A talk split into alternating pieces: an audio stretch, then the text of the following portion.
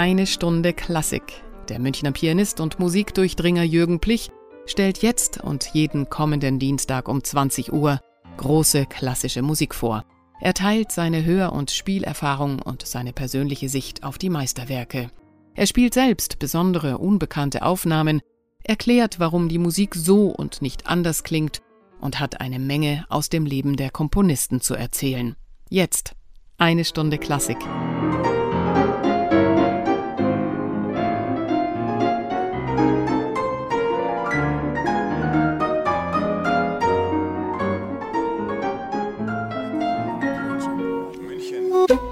Radio München. Liebe Hörer, heute ist der 1. August und dies ist die letzte Stunde Klassik vor der Sommerpause. Denn im August macht Radio München Urlaub, aber heute am 1. Da gibt es für Sie noch einmal eine aktuelle Sendung von mir und in den nächsten vier Wochen hören Sie dann Wiederholungen früherer Sendungen. Im September starten wir dann mit einem besonderen Leckerbissen, auf den Sie gespannt sein dürfen. Aber ich verrate noch nicht, was das für ein Leckerbissen ist. So, diese letzte Sendung vor der Sommerpause ist Ludwig van Beethoven gewidmet aber nicht dem alten, unglücklichen, tauben, grimmigen, misstrauischen und pathetischen Beethoven, wie wir uns ihn oft vorstellen, sondern dem weltzugewandten, karrierebewussten, enorm witzigen jungen Mann von 30 Jahren. Natürlich war er da schon ein starker Charakter, hatte Ecken und Kanten, war damals schon herausfordernd. So kommt es, dass es möglich war, manche seiner Frühwerke fälschlich für Produkte seiner späten Schaffensperiode zu halten. Zum Beispiel tat das der große Pianist und Dirigent Hans von Bülow im 19. Jahrhundert. Zu Beethovens letztem großen Klavierwerk, den Diabelli-Variationen, schrieb Bülow völlig treffend, ich zitiere, alle Evolutionen des musikalischen Denkens und der Klangfantasie vom erhabensten Tiefsinn bis zum verwegensten Humor, in unvergleichbar reichster Mannigfaltigkeit gelangen in diesem Werke zur beredtesten Erscheinung. Zitat Ende. Ganz denselben verwegenen Humor glaubte Bülow aber nun auch in dem Rondo a Capriccio in G-Dur wiederzufinden, und so knöpft er sich in einem Kommentar in seiner Ausgabe der Beethovenschen Klavierwerke den Musikschriftsteller Wilhelm von Lenz vor, der just dieses Rondo als Frühwerk bezeichnet hatte. Ziemlich geschraubt schreibt Bülow, ich zitiere auszugsweise, die Opuszahl 129 verdankt sich dem Verleger, nicht dem Autor dieses in seinem Nachlasse vorgefundenen, bisher unverdienterweise ziemlich unbekannt gebliebenen Werkes. Der Verleger hat mit seiner Bezifferung übrigens keinen so anachronistischen Irrtum begangen, als die Beethoven-Glossatoren, unbegreiflicherweise auch Herr von Lenz, einreden wollen. Letzterer sagt mehr als lakonisch drakonisch 449 Takte aus frühester Zeit und ohne Interesse. Eine Blasphemie würdig des Kalmücken Ulibischew und höchstens mit der Annahme zu entschuldigen, Herr von Lenz habe diese wahrhaft klassische Humoreske Beethovens weder lesen gewollt noch spielen oder hören gekonnt. Dieselbe macht allerdings bedeutendere Ansprüche an die mechanische und zum Beispiel auch rhythmische Ausbildung des sich damit befassenden Spielers, als bei oberflächlichem Durchblättern den Anschein gewinnen mag. Nicht bloß übrigens aus diesem äußerlichen Grunde, sondern aus einer Menge charakteristischer Züge, die wir im Verlaufe dem Spieler jedes Mal an Ort und Stelle signalisieren werden, sind wir veranlasst, dieses Rondo für ein paar Ergon der letzten Schaffensperiode zu halten und haben es deshalb auch in unsere instruktive Ausgabe aufgenommen. Zitat Ende. Der erwähnte Alexander Dmitriewitsch Ulibischew war übrigens auch ein Musikschriftsteller, der eine Mozart-Biografie verfasst hatte, offenbar kalmückischer Abstammung, was denn er stand weder bei Lenz noch bei Bülow in hohem Ansehen, in durchaus abwertendem Sinn gemeint war. Und es ist bemerkenswert, dass so etwas damals ungestraft gesagt und sogar gedruckt werden konnte. Nun, heute ist es Bülow, der blamiert dasteht. Denn inzwischen haben Untersuchungen von Beethovens Manuskript ergeben, dass es schon von 1795 stammt. Es ist also eines von Beethovens frühesten überlieferten Stücken. Und er hat es auch nicht ganz fertig geschrieben. Bei manchen Stellen müssen sich die Herausgeber der Notenausgaben und die Pianisten überlegen, wie die Andeutungen des Manuskriptes am besten umzusetzen sind. Bekannt wurde das Stück unter dem Namen Die Wut über den verlorenen Groschen, ausgetobt in einer Caprice. So steht es, allerdings nicht in Beethovens eigener Handschrift auf dem Manuskript. Wie immer dem auch sei, etwas Lustigeres gibt es schwerlich als diese Schnurre, schrieb kein geringerer als Robert Schumann. Ich habe mehrere Aufnahmen des Stückes durchgehört und fand wieder einmal am leichtesten, am elegantesten, am überlegensten und am heitersten, weil die ja doch nur einem einzigen Groschen geltende Wut eben nicht übertrieben wird und man zwischen dem ganzen Wüten auch mal Luft holen muss, Wilhelm Kempf.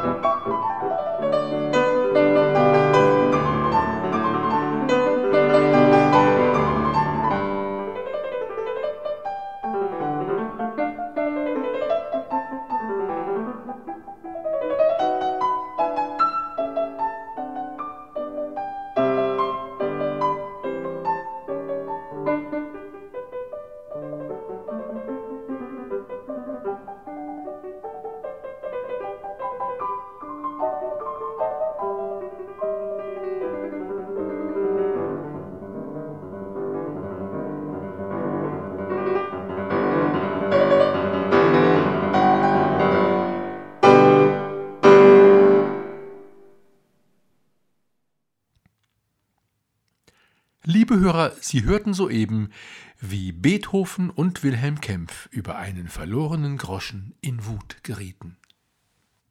Kommen wir nun zu einem weiteren Klavierwerk Beethovens, das circa vier Jahre nach dem soeben verklungenen entstanden ist. Es ist die erste der beiden Klaviersonaten Opus 14 in E-Dur. Typisch, dass diese sehr feine Musik immer im Schatten des gleichzeitig entstandenen Nachbarwerkes, der Pathetik Opus 13 steht. Diese ist halt dramatisch und schicksalhaft. Es ist dasselbe Phänomen wie mit der vierten und fünften Symphonie.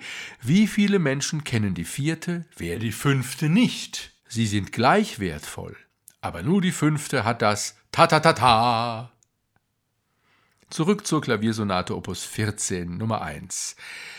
Beethoven selbst muss sie so lieb gehabt haben, dass er sich ein, zwei Jahre nach ihrer Entstehung nochmal darüber hermachte und sie bearbeitete.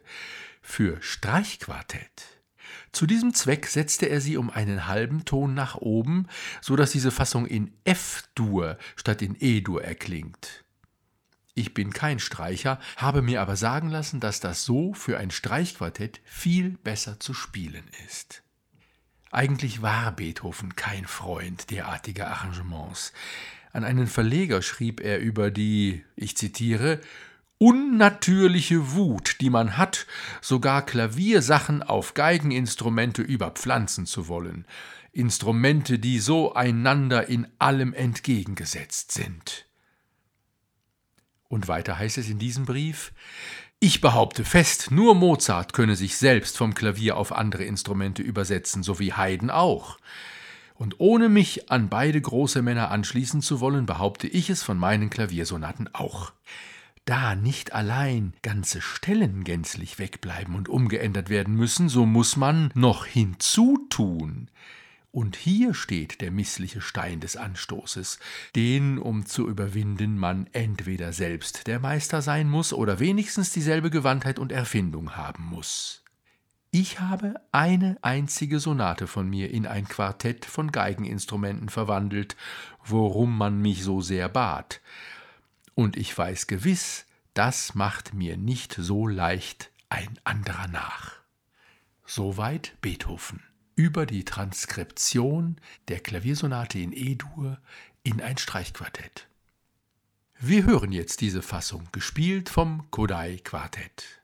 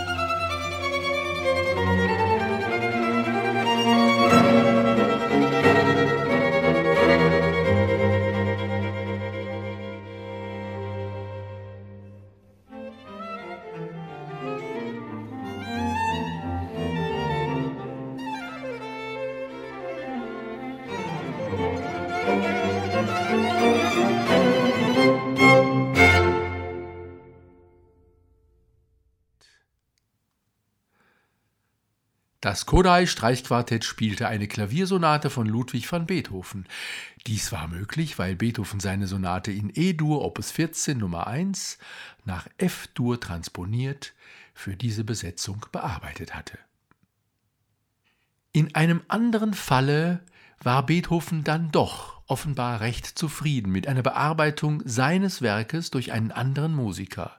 Denn er autorisierte eine solche Fassung und gab sie später unter neuer Opuszahl als eigenes Werk heraus. So geschehen mit der Serenade für Flöte, Violine und Viola Opus 25. Ich hörte dieses Werk kürzlich in einem Konzert und musste miterleben, wie die solistisch behandelte Flöte mit zwei Streichern geplagt war, die ihre, naja, begleitenden Stimmen, begleitend in Anführungszeichen gesetzt, die aber teilweise so schwer sind wie ein Violinkonzert, nicht so gut einstudiert hatten, wie man es sich gewünscht hätte. Und kann man es ihnen denn auch verdenken? Soll ein Musiker ein Kammermusikwerk, das er nur alle Jubeljahre mal spielen kann und mit dem auch nicht besonders zu glänzen ist, genauso gründlich üben wie ein Violinkonzert? Eigentlich sollte er es, aber die Realität ist oftmals eine andere. Das wird zu Beethovens Zeiten nicht anders gewesen sein, und wir wissen ja, dass der Meister sich zuweilen höchst unzufrieden mit Musikern zeigte, die seine Stücke unzureichend aufführten. Das könnte also durchaus mit ein Grund dafür gewesen sein, dass er sich die Bearbeitung für Flöte und Klavier, die möglicherweise der mit ihm bekannte Franz Xaver Kleinheinz angefertigt hatte, vornahm und eigenhändig überarbeitete.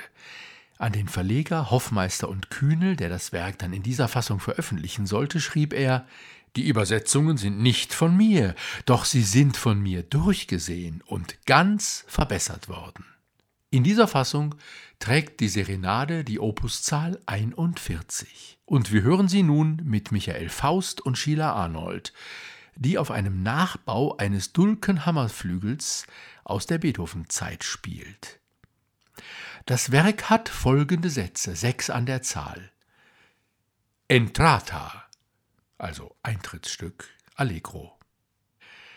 Tempo ordinario d'un menuetto, also normales Menuett-Tempo. Dieses Menuett hat übrigens zwei Trios, also Zwischenteile. Dann als drittes Allegro molto. Dies ist eine Art Scherzo mit einem typisch beethovenschen, widerspenstigen Rhythmus. Es folgt das Herzstück des Werkes Andante con Variazioni, also eine Melodie mit Variationen. Dann Allegro scherzando e vivace, ein scherzhaftes, sprunghaftes, lebhaftes kleines Zwischenstück. Und dann Adagio, Allegro vivace e disinvolto, presto. Das heißt, nach einer langsamen Einleitung ein lebhaftes, aber entspanntes, gelassenes Finale mit einem im Tempo gesteigerten Schluss. Ja, liebe Hörer, so klang Unterhaltungsmusik, wenn ein großer Meister sie schrieb. Ich wünsche Ihnen viel Spaß.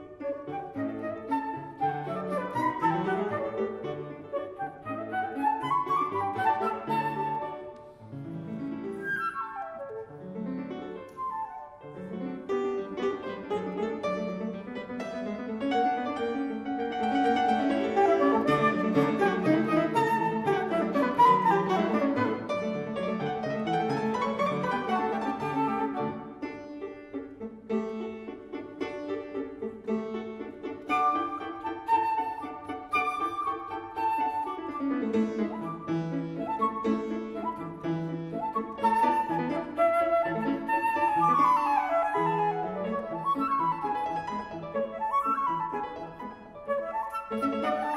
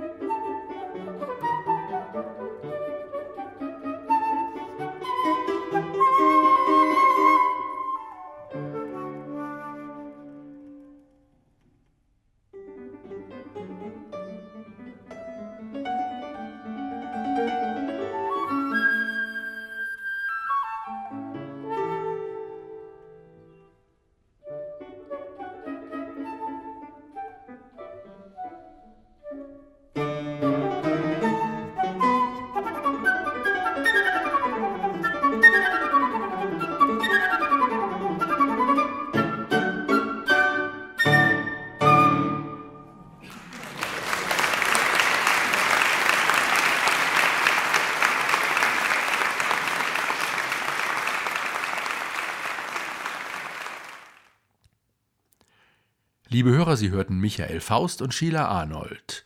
Sie spielten die Serenade Opus 41 für Flöte und Klavier von Ludwig van Beethoven, eine Bearbeitung eines anderen Musikers, von Beethoven durchgesehen und teilweise ganz verbessert. Ja, liebe Hörer, dies war's eigentlich für heute, aber ich sehe, wir haben noch ein kleines bisschen Zeit. Deshalb gibt es eine Zugabe. Alfred Brendel spielt die zweite Bagatelle, ein Scherzo in C-Dur aus der Sammlung Opus 33.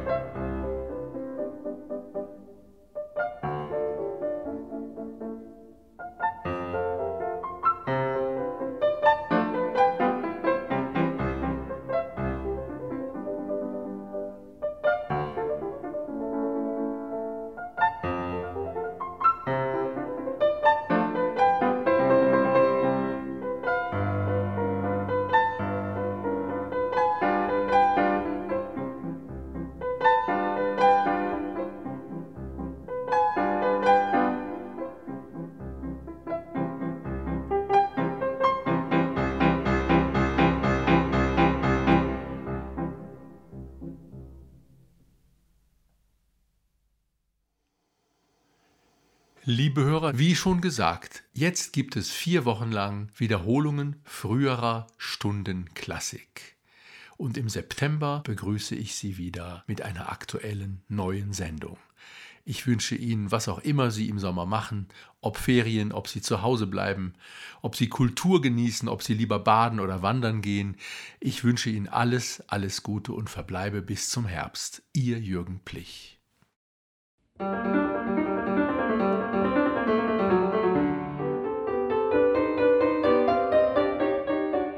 Das war eine Stunde Klassik mit Jürgen Plich hier bei Radio München.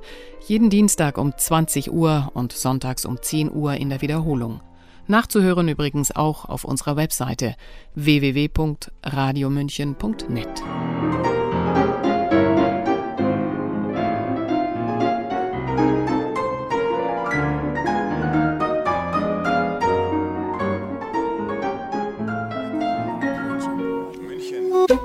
Radio München